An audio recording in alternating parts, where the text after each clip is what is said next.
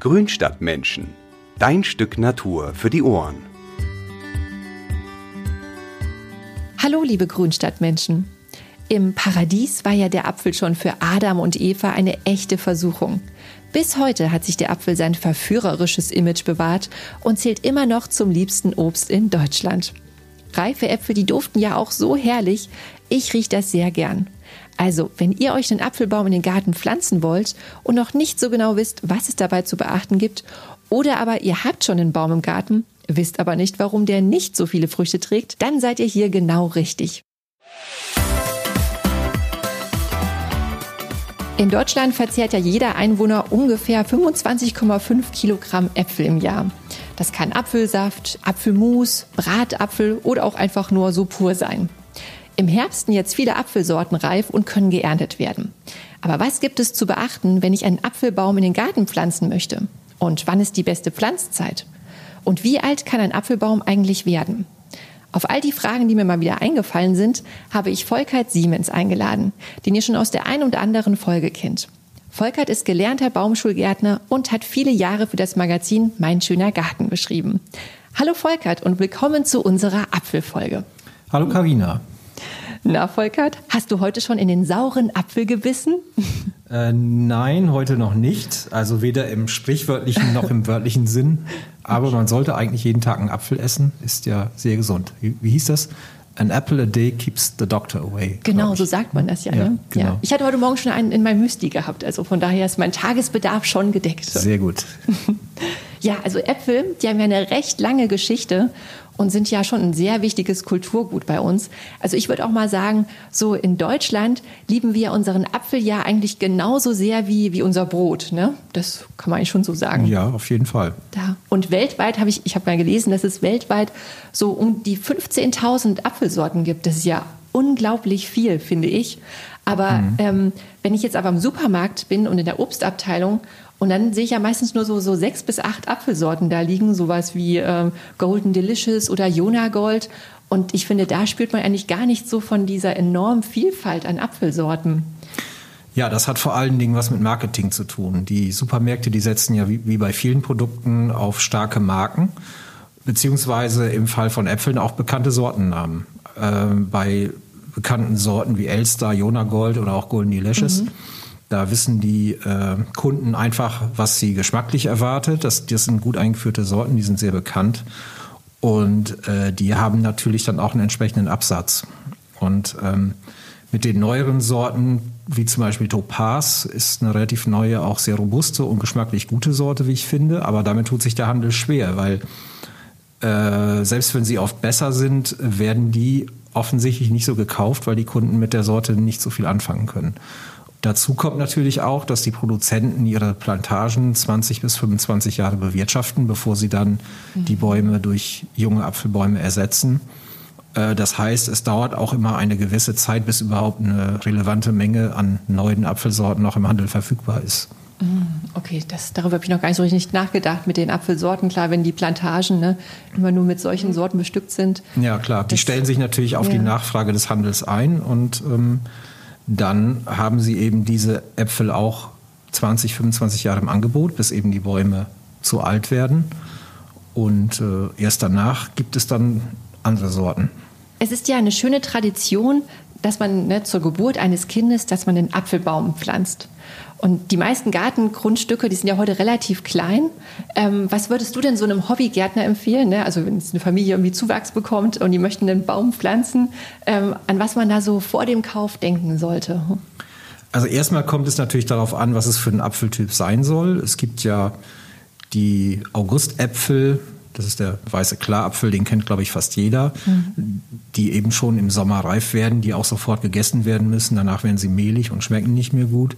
Dann gibt es eben die, so die, die mittelspäten Äpfel und eben die ganz späten, die sogenannten Winteräpfel, die äh, pflückt man und dann muss man sie erstmal lagern, bevor sie ihren optimalen Geschmack entwickeln. Mhm. Also erstmal muss man sich da entscheiden, äh, was man haben möchte. Dann ähm, sollte man nach Möglichkeit natürlich auch eine Sorte mit einer guten Krankheitsresistenz wählen. Das ist ähm, vor allen Dingen äh, relevant für Schorf und Mehltau.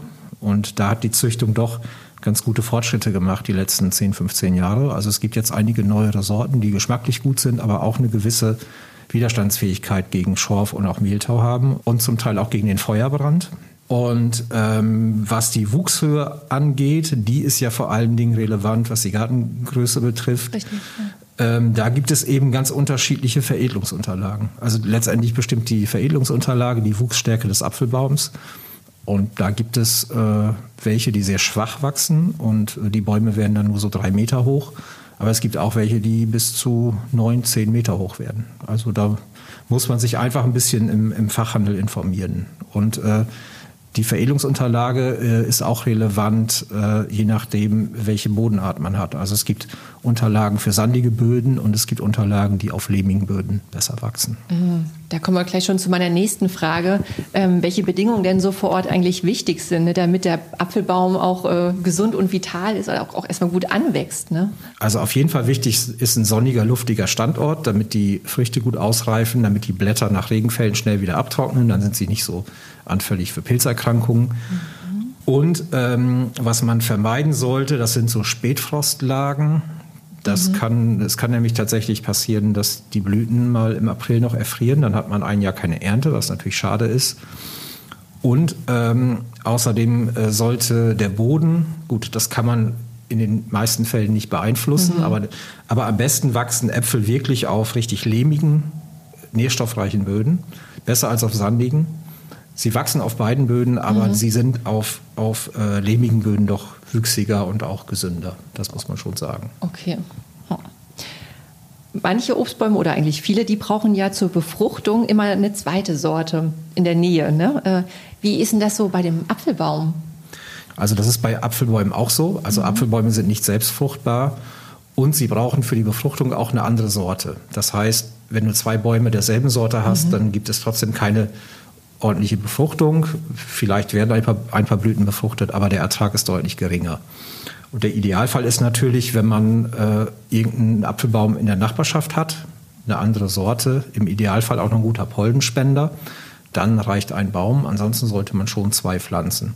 Aber das Thema ist wirklich eine Wissenschaft für sich, weil mhm. es gibt mhm. wirklich Sorten, die sind gute Pollenspender, dann gibt es Sorten, die sind schlechte Pollenspender. Da sollte man sich wirklich äh, im Fachhandel informieren, welche Sorten zusammenpassen. Und deswegen empfehle ich eigentlich auch, äh, Apfelbäume wirklich immer im Fachhandel zu kaufen, in der Gartenbaumschule oder sogar bei einem spezialisierten Obstbaubetrieb und äh, nicht im Supermarkt. Da wird oft nicht mal die Veredelungsunterlage angegeben. Okay. Ja. Meist wird ja auch beim Pflanzen äh, von einem Apfelbaum auch gleich auf den Pflanzschnitt ähm, hingewiesen oder dass man sowas vornehmen soll. Kannst du, ich weiß, es ist immer ein bisschen schwierig, das jetzt so den Hörern zu erklären, aber kannst du kurz erklären, äh, was es damit auf sich hat? Ja, also beim Apfelbaum, ähm, der Pflanzschnitt ist eigentlich gleichzeitig auch so der, der erste Schnitt, um die Krone äh, richtig aufzubauen. Also der Apfelbaum hat ja in der Regel, so ein junger Apfelbaum hat ja nur ein paar Seitenzweige, das mhm. sind ja nicht viele. Und man wählt da eigentlich immer so die, die Haupttriebe aus, die man stehen lassen will, die sich auch weiter verzweigen sollen und kürzt dann äh, alle Triebe ein. Also das ist eigentlich das Wichtigste, dass man alle Triebe so um ein Drittel einkürzt, ähm, weil man dadurch die Verdunstungsfläche auch reduziert. Das heißt, speziell bei wurzelnackten Bäumen schützt es sie vor, vor dem Austrocknen, weil die Wurzeln müssen natürlich auch entsprechend beschnitten werden beim Pflanzschnitt. Mhm. Und ähm, das heißt, die Wurzeln können nicht mehr so viel Wasser liefern und deswegen ist es eben wichtig, dass die Krone auch nicht so viel Wasser verliert, wenn die Blätter mhm. austreiben. Und dadurch wird eben die Blattmasse reduziert und gleichzeitig aber auch so der, ich sag mal, die, der erste äh, Formschnitt für die Krone vorgenommen, der erste äh, Aufbauschnitt. Kann man eigentlich auch aus einem, also wenn ich jetzt ne, einen Apfel gegessen habe und ich denke so, oh, ist der lecker gewesen, kann ich da eigentlich so die, die, die Kerne aus dem Grips, kann ich die nehmen und äh, mir daraus den neuen Apfelbaum, also dieser Sorte irgendwie züchten? Geht das? Aus dem Grips? Das Wort habe ich noch nie gehört. Ja, das ist auch der Apfelkrips. Wenn man den so schön Echt? abgeknabbert hat, dann ist das der, also wie sagen wir uns in Thüringen, sagen wir immer Grips. Ah, okay.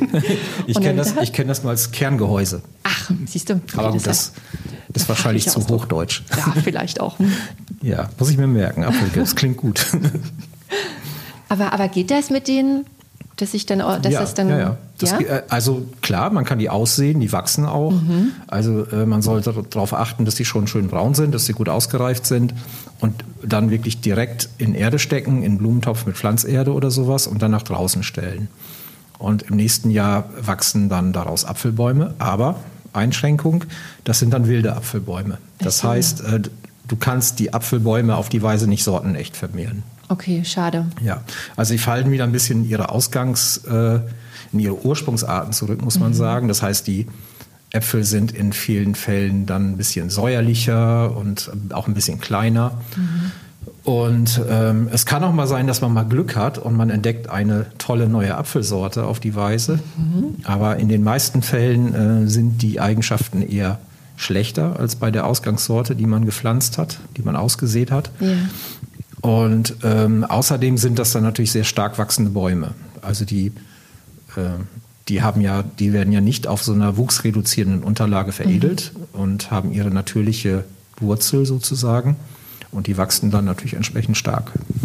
Und der Ertrag setzt auch sehr spät ein. Also es dauert dann schon auch sechs, ich schätze sechs, sieben Jahre, bis die dann mal ein paar Äpfel tragen. Okay, das ist schon ein längerfristiges Experiment, Ja, wenn man schon. Mhm. sowas mal ausprobieren möchte. Aber ich dachte, ich frage das mal, ich wollte das mal gerne wissen. Also man kann es ja, man kann es ausprobieren. Also es äh, ist trotzdem ein schöner Baum. Also wenn man da jetzt nicht unbedingt Wert auf eine super Fruchtqualität legt, dann, äh, dann kann man das natürlich machen. Oh. Okay. Ähm, ja, wie lange, wenn ich jetzt einen Baum gepflanzt habe, wie lange muss ich mich eigentlich da so gedulden, ehe ich dann das erste Mal so ein paar leckere Äpfel ernten kann? Auch das hängt wieder vor allen Dingen von der Veredelungsunterlage ab. Also die schwach wachsenden Bäume, die äh, tragen wirklich im Pflanzjahr schon Früchte in Wow. vielen Fällen. Okay.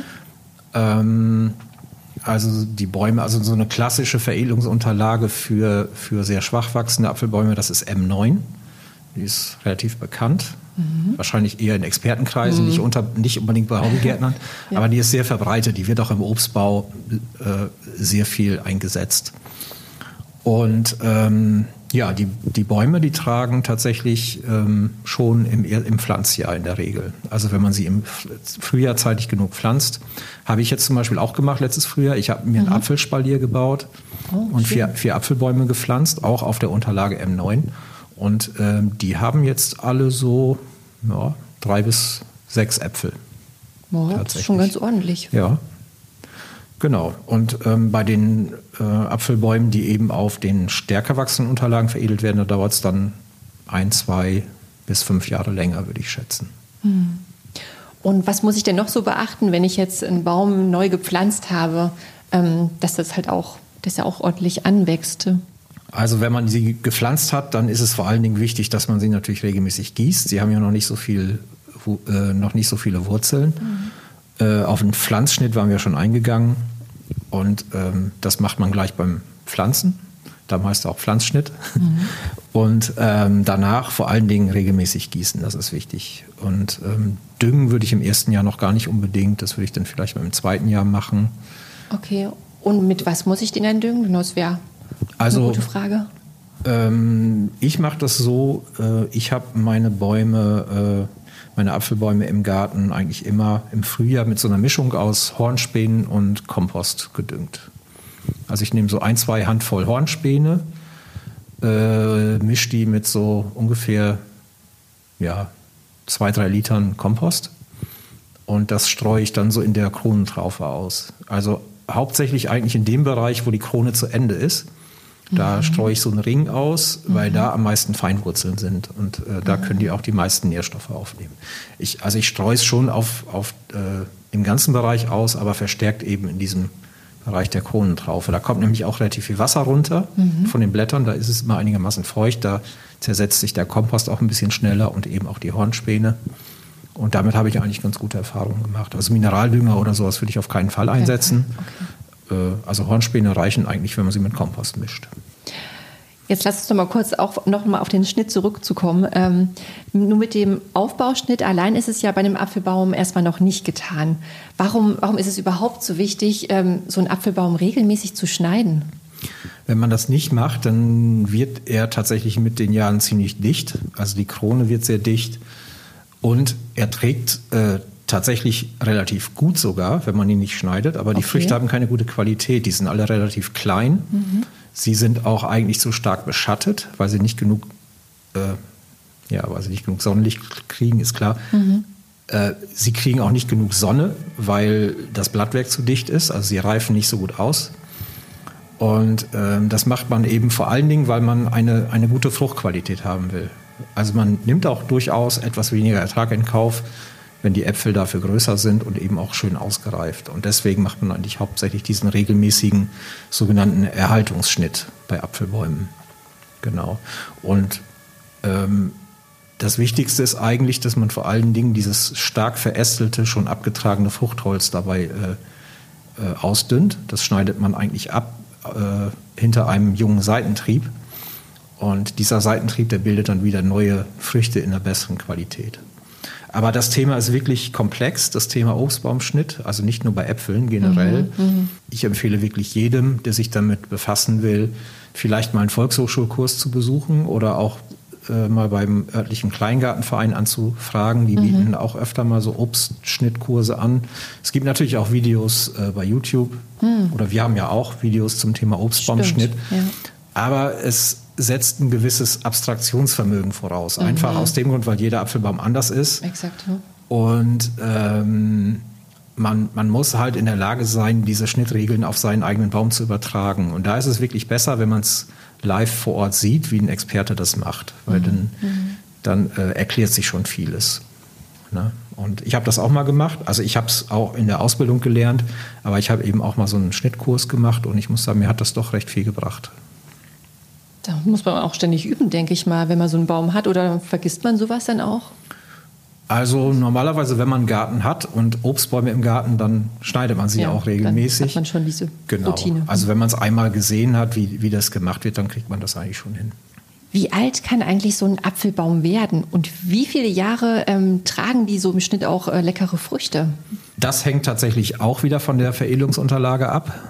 Also diese schwach wachsenden Apfelbäume auf dieser schon genannten Unterlage M9, Neun, ja. die werden in der Obstplantage eigentlich nur 20 bis maximal 25 Jahre bewirtschaftet und dann sind sie ja, dege- degeneriert, überaltert, dann sind die Erträge nicht mehr gut, sie werden auch krank und haben zum Teil ein paar, auch schon ein paar abgestorbene Äste drin. Und äh, dann sind sie halt nicht mehr wirtschaftlich. Sie würden vielleicht noch ein paar Jahre länger leben, aber ähm, dann nimmt man sie normalerweise raus und ersetzt sie durch junge Bäume.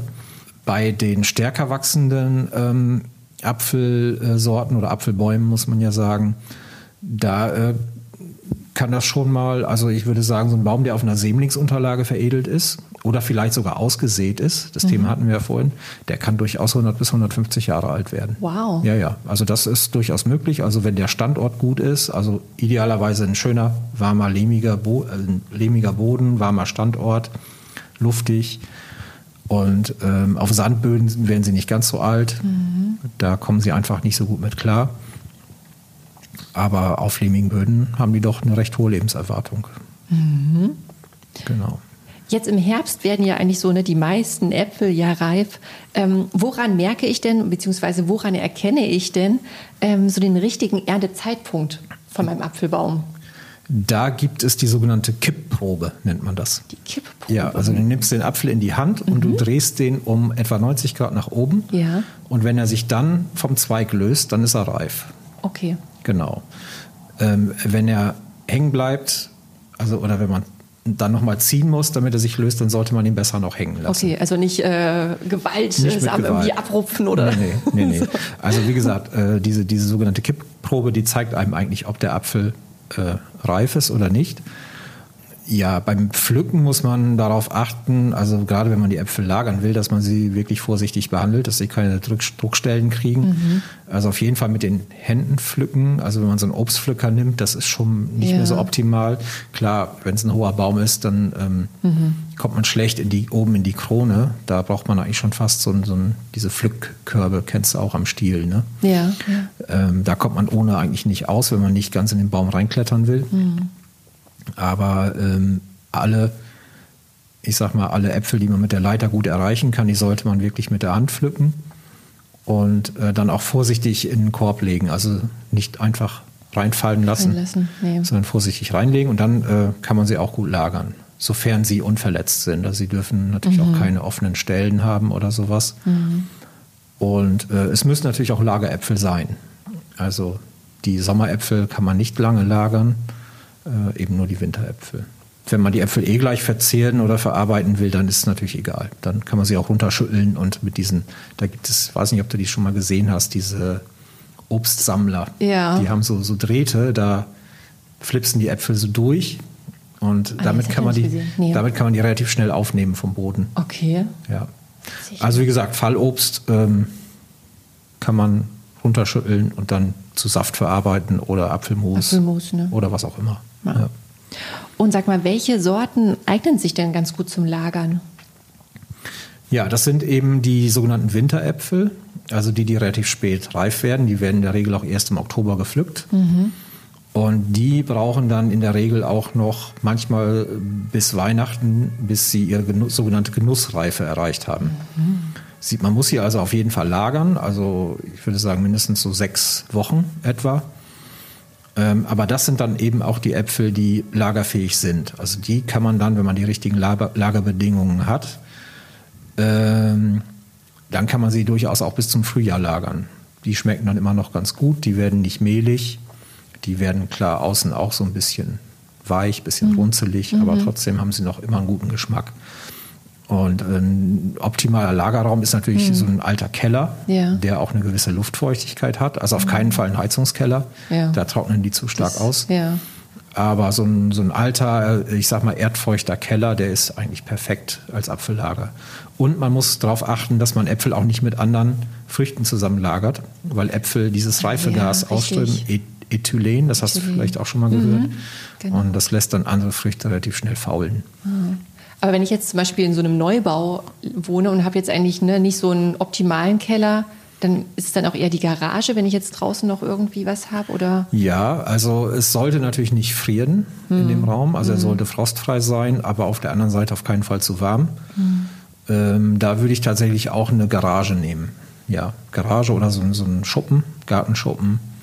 Und meine Eltern machen das zum Beispiel auch. Die haben, die haben keinen Keller, aber die haben eben so einen, so einen Schuppen draußen und da lagern die auch immer ihre Äpfel. Und die haben auch so ein, eine Lagersorte, ich weiß gar nicht, welche das, wie die heißt, aber die lagern die zum Teil auch bis März und essen die noch und die schmecken auch noch gut.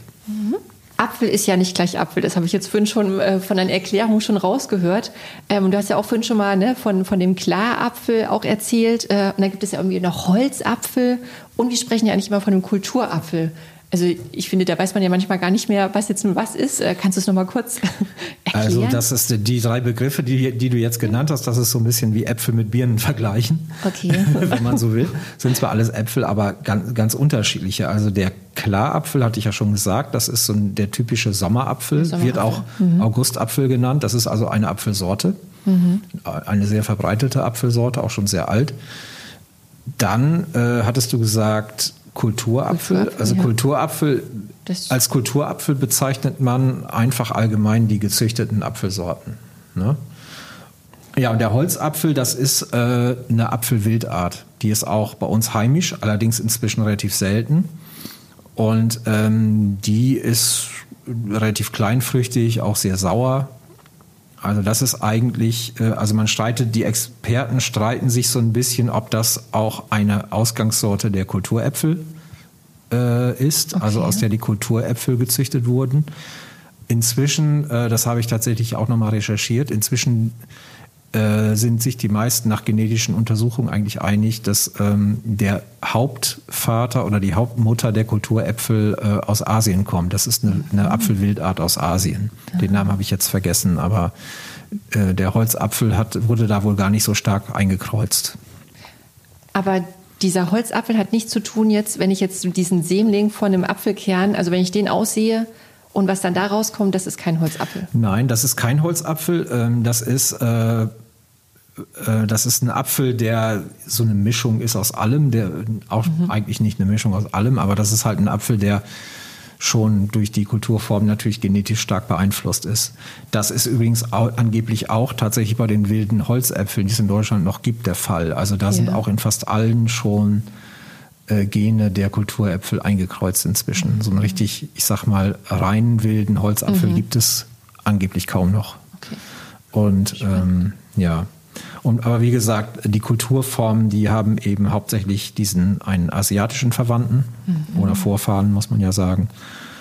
Und äh, ja, aber es, es wurden sicherlich auch Holzäpfel eingekreuzt. Also da gehe ich mal stark davon aus. Also kommt quasi der Urapfel auch aus Asien, oder? Ja, genau. Ja. Also der Urapfel ist äh, nach neueren Erkenntnissen tatsächlich eine asiatische Wildform des Apfels. Hm. Spannend. Ja. Hätte ich auch nicht gedacht, dass die aus Asien kommen. Ja, mhm. ja das ist aber tatsächlich bei, bei einigen äh, Obstgehölzen so, dass die Vorfahren aus Asien kommen. Okay. Also nicht nur beim Apfel. Bei der Birne war es, glaube ich, auch so. Da bin ich mir aber nicht ganz sicher. Mhm. Ja. Wenn ich mich für eine alte Sorte entscheide, also jetzt nicht sowas, was ich jetzt auch im Supermarkt kaufen kann, äh, wo, wo bekomme ich denn so alte Apfelsorten eigentlich her? Also die Bäume meinst du jetzt? Genau, die Bäume, weil, ja. Ähm, also alte Apfelsorten, die ja, die, die sind im, im gut sortierten, äh, in der gut sortierten Obstbaumschule erhältlich. Aber selbst die haben oft ein relativ eingeschränktes Sortiment. Mhm. Die mhm. vermehren mhm. meistens nur die alten Sorten, die auch, ich sag mal, anbauwürdig sind. Also die eine gewisse Krankheitstoleranz haben und ähm, auch eine gute Fruchtqualität haben. Also wenn man wirklich ähm, alte, vielleicht, vielleicht auch regionale Sorten sucht yeah. und äh, möglichst einen Anbieter mit einem breiten Sortiment äh, haben möchte, da muss man fast ins Internet gehen und mal gucken, was da so angeboten wird. Es gibt nämlich tatsächlich auch Baumschulen, Obstbaumschulen, die sich auf die alten Sorten spezialisiert haben. Und die haben oft auch ein sehr breites Sortenangebot, oft auch regional. Mhm. Und ähm, aber da würde ich jedem, also der da was ganz Spezielles sucht, würde ich, würde ich wirklich eine, eine Internetrecherche empfehlen und ähm, gucken, welche Spezial-Obstbaumschulen es in der Umgebung gibt, die diese mhm. Sorten anbieten. Okay. Mal angenommen, ich übernehme einen Garten mit Obstbäumen drin, ne? und da stehen auch ein paar Apfelbäume und, ähm, und ich weiß aber nicht, was das für Sorten sind. Und jetzt probiere ich die im Herbst und merke so, boah, die sind ja voll lecker. Und ich weiß aber nicht, was es für eine Sorte ist. Wie finde ich das denn raus? Also in dem Fall wendest du dich am besten an einen sogenannten Pomologen. Mhm. Die Pomologen, das sind Apfelwissenschaftler, also auf Deutsch übersetzt und äh, oder Apfelkundige. Apfelkundige, auch ein schöner Name. Ja. ja. Ähm, das sind äh, in der Regel, äh, häufig haben die natürlich auch eine gartenbauliche Vorbildung und die haben sich darauf spezialisiert, Äpfel anhand, anhand ihrer Farbe und ihres Geschmacks und äh, ihrer Form äh, zu bestimmen. Krass. Also das sind wirklich ausgesprochene Experten, die können, was weiß ich, wie viele hundert Apfelsorten oder vielleicht auch über tausend ja. äh, wirklich nach der Optik der Früchte unterscheiden. Ja. Und es gibt da auch, äh, glaube ich, einen Bundesverband der Pomologen, mhm. die auch, die geben auch, die geben auch so Sortenbücher raus oder Sorteninformationen. Ähm, ja. Und ähm, diese Pomologen, die werden auch öfter mal von Gartenbauvereinen eingeladen. Also mhm. dann machen die da so einen Apfelbestimmungstag mhm. in, den, äh, in den Kleingärten. Und äh, das ist eine gute Gelegenheit, mal seine Äpfel bestimmen zu lassen. Ansonsten, was man auch machen kann, äh, man kann einfach mal äh, gucken, wo ist die nächste Obstbaumschule mhm. und mal ein paar Äpfel einpacken und da mal hingehen, weil die Leute, die können auch sehr viele Sorten schon anhand des Aussehens erkennen. Okay. Genau. Und nochmal so auf diese alten Apfelsorten äh, zurückzukommen. Ähm, für den, welche von diesen alten Sorten eignen sich denn eigentlich heutzutage noch äh, für den Anbau im Garten? Oder würdest du jetzt eher sagen, oh nee, die alten Sorten, weil die halt ne, ein bisschen krankheitsanfälliger sind vielleicht, ähm, würdest du eher davon abraten? Ich würde nicht generell davon abraten. Ähm, also es gibt schon einige Sorten, die bis heute wirklich gut sind. Also gute Früchte äh, bilden und auch relativ robust sind. Zum Beispiel Brettacher fällt mir da ein oder auch Bärlepsch oder auch der äh, rote Boskop. Der ist ein bisschen anfällig für Schorf, aber der hat auf jeden Fall äh, wirklich eine super, wie ich finde, eine super äh, Fruchtqualität, auch sehr speziell, sehr mhm. spezieller Geschmack. Mhm. Goldpamene ist noch so eine Sorte, die bis heute eigentlich sehr anbauwürdig ist. Oder auch der Gewürzluiten, oder Gewürzlügen. Namen. Ja, also ich schätze, die kommt irgendwo aus Norddeutschland. Ja, also, ja. ähm, aber ich muss sagen, ich habe jetzt ja auch äh, Äpfel für meinen Apfelspalier ausge, ausgesucht und ähm, ich bin zu einer Obstbaumschule hier nach äh, Ortenberg gefahren. Obstbaumschule Kiefer, den Namen kann man ja auch ruhig nennen. Und der ist wirklich auch ein großer Spezialist, was so neuere Sorten angeht und eben auch äh, achtet auch sehr darauf, dass das, was er anbietet, auch eine gewisse Krankheitsresistenz hat. Und der hat mir da auch äh, eben vier Apfelsorten empfohlen. Also ich wollte auch gerne sowohl einen frühen als auch einen späten haben und Ja. zwei so dazwischen. Aber da war jetzt kein älterer Apfel dabei. Also das war, ähm, ich glaube, Pinova habe ich da äh, gekriegt von ihm und äh, dann noch eine Revena, also diese Pi- und Re-Sorten, die sind, ähm, das sind neuere Züchtungen und ähm, die sind relativ krankheitsresistent. Und ein äh, Topaz habe ich auch. Also der ist auch recht gut und recht robust. Aber das sind eben alles neuere Sorten. Okay. Wann, wann hast du denn die, das Spalier gepflanzt oder wann, wann ist denn denn die beste Pflanzzeit für so Apfelbäume? Also ich habe meinen Spalier im Frühjahr gepflanzt, also Spalier im Frühjahr gebaut und eben dann auch die Äpfel gepflanzt. Ja.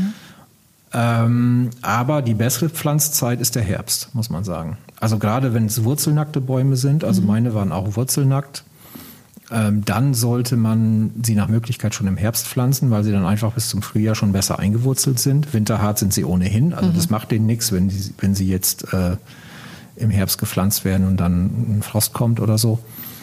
Ähm, aber sie sind dann im Frühjahr besser eingewurzelt und sie, sie wachsen im ersten Jahr besser und tragen möglicherweise auch mehr Früchte.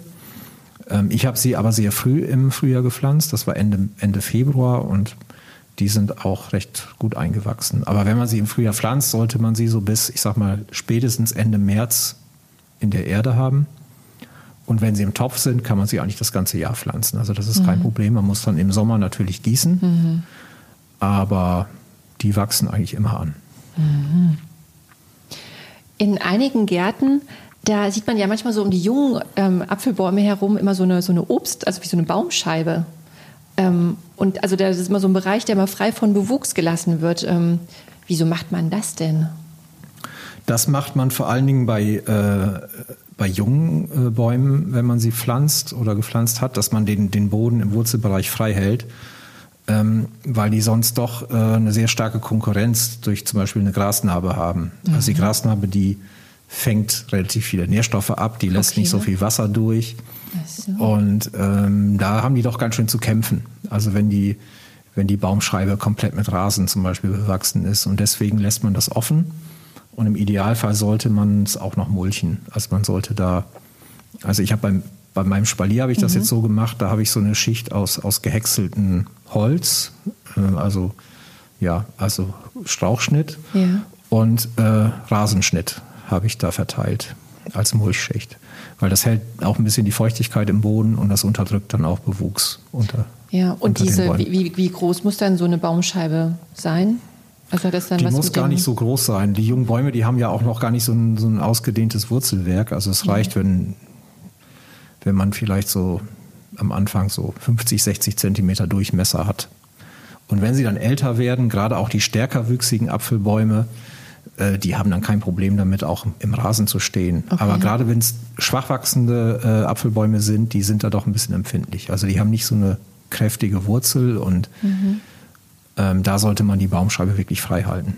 Okay, weil manchmal sieht man ja auch, dass dann so Kapuzinerkresse, manchmal auch so unten unter den Bäumen oder so was ja, Kapuzinerkresse ist, ist okay. Das ist okay. Ja, ja. Also äh, schwierig ist nur sowas, was sehr dicht wächst, wie zum Beispiel Rasen. Hm. Oder auch einige Bodendecker, wie zum Beispiel äh, Geranium oder so. Hm.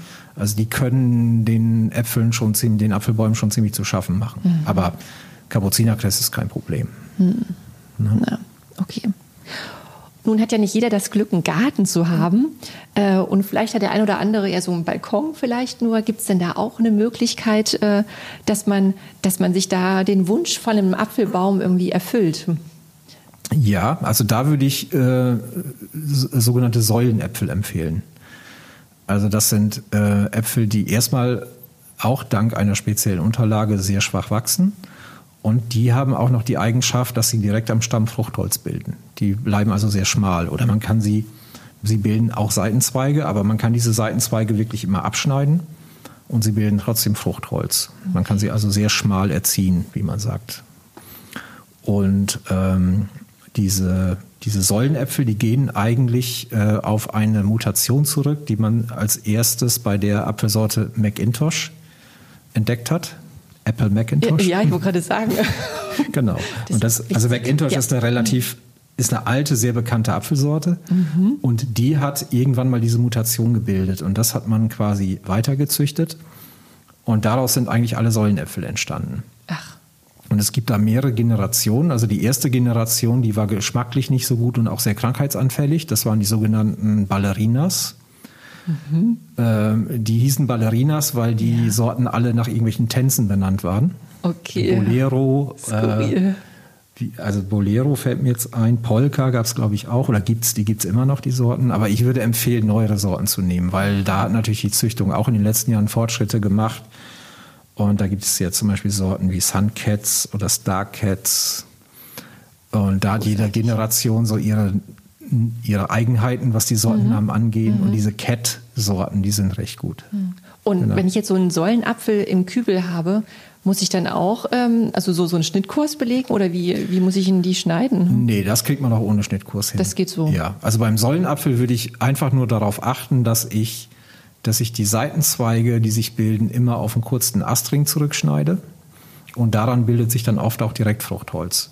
Ne? Also einfach alle zu stark wachsenden Seitentriebe immer abschneiden. Okay.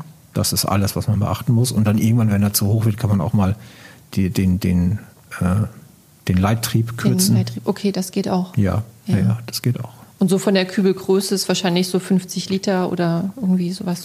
Ja, so viel schon, muss es ne? nicht sein, aber Nee? so 20, 30 Liter würde ich schon empfehlen. Okay. Ähm, ist einfach wichtig, dass, dass die auch ein gewisses Erdvolumen haben, weil die dann nicht so schnell austrocknen. Jetzt haben wir über das Thema äh, so Krankheiten und Schädlinge haben wir noch gar nicht gesprochen, Volkert. Ähm, ich weiß, das ist äh, auch so ein, so ein Thema, da kann man auch stundenlang wahrscheinlich drüber reden. Ähm, Mhm. Aber Der, der Apfel ist äh, tatsächlich so, ja, ja, das ist also einer, äh, eines der Gehölze, das mit von den meisten Schädlingen und Krankheiten befallen wird, leider. Ja, ja. Aber vielleicht können wir es trotzdem mal kurz anreißen, was es denn da so für, für, für garstige Tierchen oder auch für Pilze oder was auch immer irgendwie gibt. Hm? Ja, klar. Also ich denke, der äh, nervigste Schädling ist äh, auf jeden Fall der Apfelwickler. Das ist halt dieser Schmetterling, dessen Raupen Ah, ja. äh, sich ins Kerngehäuse reinfressen und äh, oder aus dem Kerngehäuse rausfressen. So rum ist es, glaube ich. Ähm, der berühmte Wurm im Apfel Das ist der Wurm im Apfel. kennt ja jeder. Ja. Ähm, ist eigentlich eine Raupe. Und ähm, dann sind auch recht häufig äh, Blutläuse zum Beispiel. Blutläuse. Ja. Keine Blattläuse, sondern Blutläuse. Ja, Blattläuse auch, aber ähm, Blutläuse, die nehmen viele Leute gar nicht so wahr. Die machen so einen weißen Belag an einigen Stellen. Okay. Oft entsteht an den Stellen auch Obstbaumkrebs dann. Uh. Und ähm, ja, also Blutläuse sind relativ häufig. Dann, ähm, genau, Blattläuse hatten wir schon genannt, natürlich, treten auch auf, aber Blattläuse, gut, die verschwinden dann Das- irgendwann wieder. genau, also das ist ist ja jetzt so Frühling, ne, kein großes Thema, ja. Aber den größeren Schaden richten, wenn man mal vom Apfelwickler jetzt absieht, ähm, richten eigentlich äh, Pilzkrankheiten an. Also da gibt es dann den ähm, Apfelschorf, das ist mit Abstand die häufigste Pilzkrankheit, oder auch der echte Mehltau, ist auch häufig. Und ähm, den Obstbaumkrebs kennt wahrscheinlich auch fast jeder. Das sind diese Wucherungen an den Wucherungen, Ästen. ja. Also bei jungen Bäumen ähm, kann das tatsächlich auch passieren, dass die, dass die äh, mal so direkt so eine Wucherung am Stamm haben Okay. und dass die dann ähm, ja, nicht mehr richtig wachsen. Und ähm, beim Obstbaumkrebs ist es so, der, der tritt hauptsächlich auf ungeeigneteren Böden auf. Also wenn die Böden ein bisschen sandiger sind, vielleicht auch ein bisschen zu sauer, da kriegen die Äpfel häufig Obstbaumkrebs. Und ähm, die problematischste Krankheit, wenn auch nicht ganz so häufig, das ist der Feuerbrand.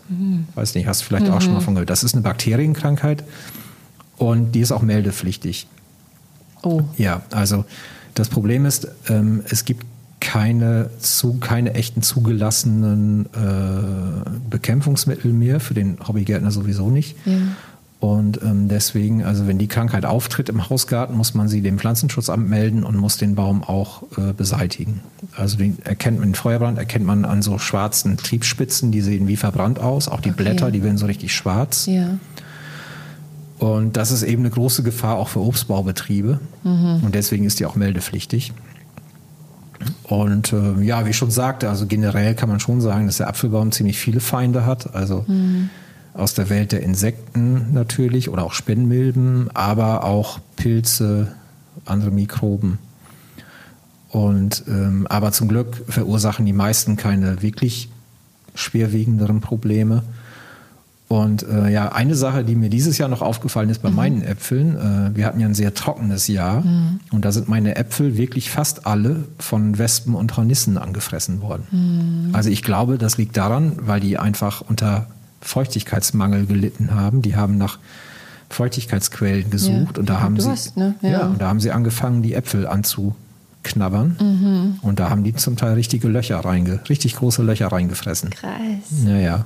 Und das hat, dann haben die natürlich auch angefangen zu faulen an den Stellen. Ne? Ja, also ich habe kaum einen Apfel, der nicht, nicht von denen befallen wurde dieses Jahr. Ja, krass. Aber da merkt man ja auch, wie begehrt der Apfel ist. Ja, ne? Ist halt genau. doch sehr verführerisch. Äh, ich habe da jetzt noch mal eine botanische Frage, Volker. Ich, ist wahrscheinlich total banal irgendwie, aber ähm, weil, weil Apfel äh, heißt ja auf, ähm, also botanisch ist es ja Malus. Warum, warum heißt der denn Malus? Ja, äh, also das lateinische Wort malus, das ist ja das Gegenteil von bonus. Malus heißt eigentlich das Böse. Ja. Und ähm, wo es herkommt, ist klar, aus der Bibel, das Paradies. Du erinnerst dich. Ja. Äh, da gab es eben diesen besagten Apfel, der nicht gegessen werden durfte, was Adam und Eva dann dummerweise doch gemacht haben und dann sind sie halt rausgeschmissen worden. Oh Mann. Genau. Daher Deswegen Malus. Malus. Das, äh, jetzt sind wir eigentlich auch schon fast am Ende unserer Folge. Ähm, gut, deine Lieblingssorten, die hast du wahrscheinlich ja in deinem Obstspalier da schon mit verpulvert, oder? Oder hast du, hast du irgendwie so eine Äh, eine Apfel-Lieblingssorte? ja, eine. Ähm, also ich habe äh, die, äh, also eine alte Lieblingssorte äh, von mir ist der rote Boskop. Den finde ich wirklich, also weil der so einen ganz eigenen säuerlichen Geschmack hat. Also ich mag einfach dieses Aroma gerne. Den habe ich jetzt nicht im Garten, Den weil der, der ist auch, ähm, ja, der ist sehr starkwüchsig. Also die Sorte selber ist auch sehr starkwüchsig und äh, macht auch eine sehr ausladende Krone und lässt sich, wenn ich es richtig weiß, auch nicht so gut auf, auf diesen ähm, schwach wachsenden Unterlagen Okay. veredeln. Das wollte ich mich gerade fragen. Ja, der wird nicht auf M9 veredelt. Doch, ich glaube, das geht schon, aber er wächst auch dann noch immer relativ stark. Wow. Okay. Und ähm, von den neueren Sorten gefällt mir eigentlich Pinova am besten. Also das ist eine Sorte, die hat, finde ich, einen unheimlich schönen, runden Geschmack, so leicht säuerlich, aber auch sehr, sehr aromatisch. Und ich finde auch, das ist so einer der schönsten Äpfel, die es gibt. Die, der hat so eine schöne gelb, gelb-rote Farbe, also wirklich auch richtig intensiv rote Backen und auch so eine schöne Form. Also den mag ich irgendwie. Genau. Und Pinova ist eben auch vergleichsweise robust, also wenig okay. krankheitsanfällig. Also guter Tipp für die Hörer. Genau. Ja, und generell vielleicht noch, äh, damit die Äpfel gesund bleiben, das ist immer eine Sache, die viele Leute zu, einfach zu wenig auf dem Schirm haben. Es ist wirklich wichtig, dass man einen guten Standort hat, dass, äh, dass sie luftig stehen, dass sie sonnig stehen, immer ein bisschen Wind, wenn es geht. Ähm, dann sind sie einfach insgesamt gesünder. Und äh, wenn sie dann mal Schorf kriegen, also ähm, das ist eine Krankheit, die tritt bei fast allen Äpfeln irgendwann mal auf, dann ähm, kann man den, das wissen vielleicht auch nicht alle, relativ gut mit Backpulver bekämpfen. Mit Backpulver. Ja. Mit äh, Kaliumhydrogencarbonat, wie es heißt. Mhm. Also damit bestäubt man die einfach. Also man kann Backpulver, also Kaliumhydrogencarbonat kauft man natürlich nicht in den kleinen Ja, jetzt Backpulvertütchen. nicht diese Tütchen, okay. Aber man kann auch größere Gebinde kaufen. Und das ist äh, ein biologischer Wirkstoff. Das ist ja ähm, für, für die Natur absolut unbedenklich. Und Ja. damit bestäubt man einfach die Blätter.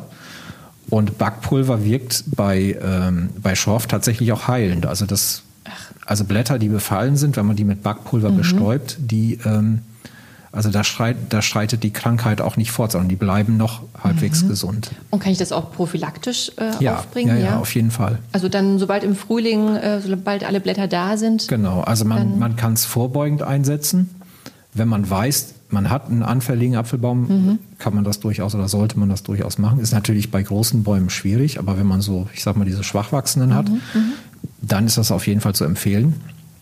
Und eben auch wenn sie schon befallen sind, hat es noch eine gewisse Wirkung. Mensch, Das spannend. ist das Gute. Volkert, Ja. jetzt zum Schluss kommst du noch mit so heißen Tipps hier Tja. noch um die Ecke. Genau. Und man kann es auch, also muss man mal googeln, ähm, das gibt es auch im, äh, im Internet in größeren Gebinden, größeren Gebinden zu kaufen, speziell für den Zweck. Okay. Genau. Vielleicht sollte man das auch mal im MSG-Shop anbieten. Keine schlechte Idee. Ja, ne? Genau. Nein, Scherz beiseite.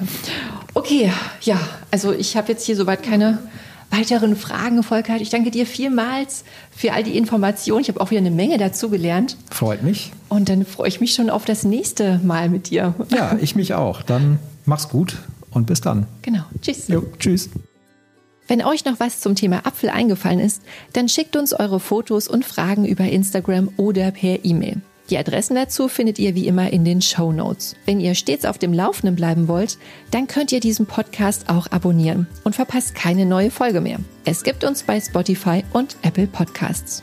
Und wenn euch dieser Podcast gefällt, dann lasst uns gerne eine Bewertung da.